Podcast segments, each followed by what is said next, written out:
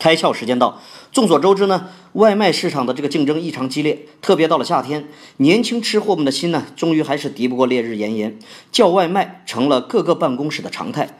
必胜宅急送呢，在价格和分量上并不占优，于是呢，他把自己的目标客户锁定在那些年轻、有较高收入的消费人群上。一份披萨够两三个人吃，但是呢，口味又众口难调，怎么办呢？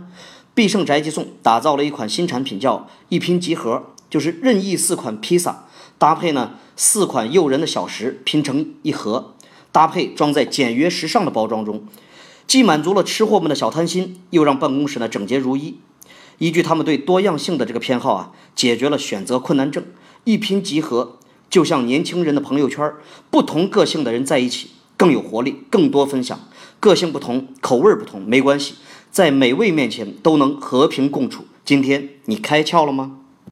更多节目，请扫描封面二维码，关注公众号“开窍”，和更多小伙伴一起来听故事、开脑洞。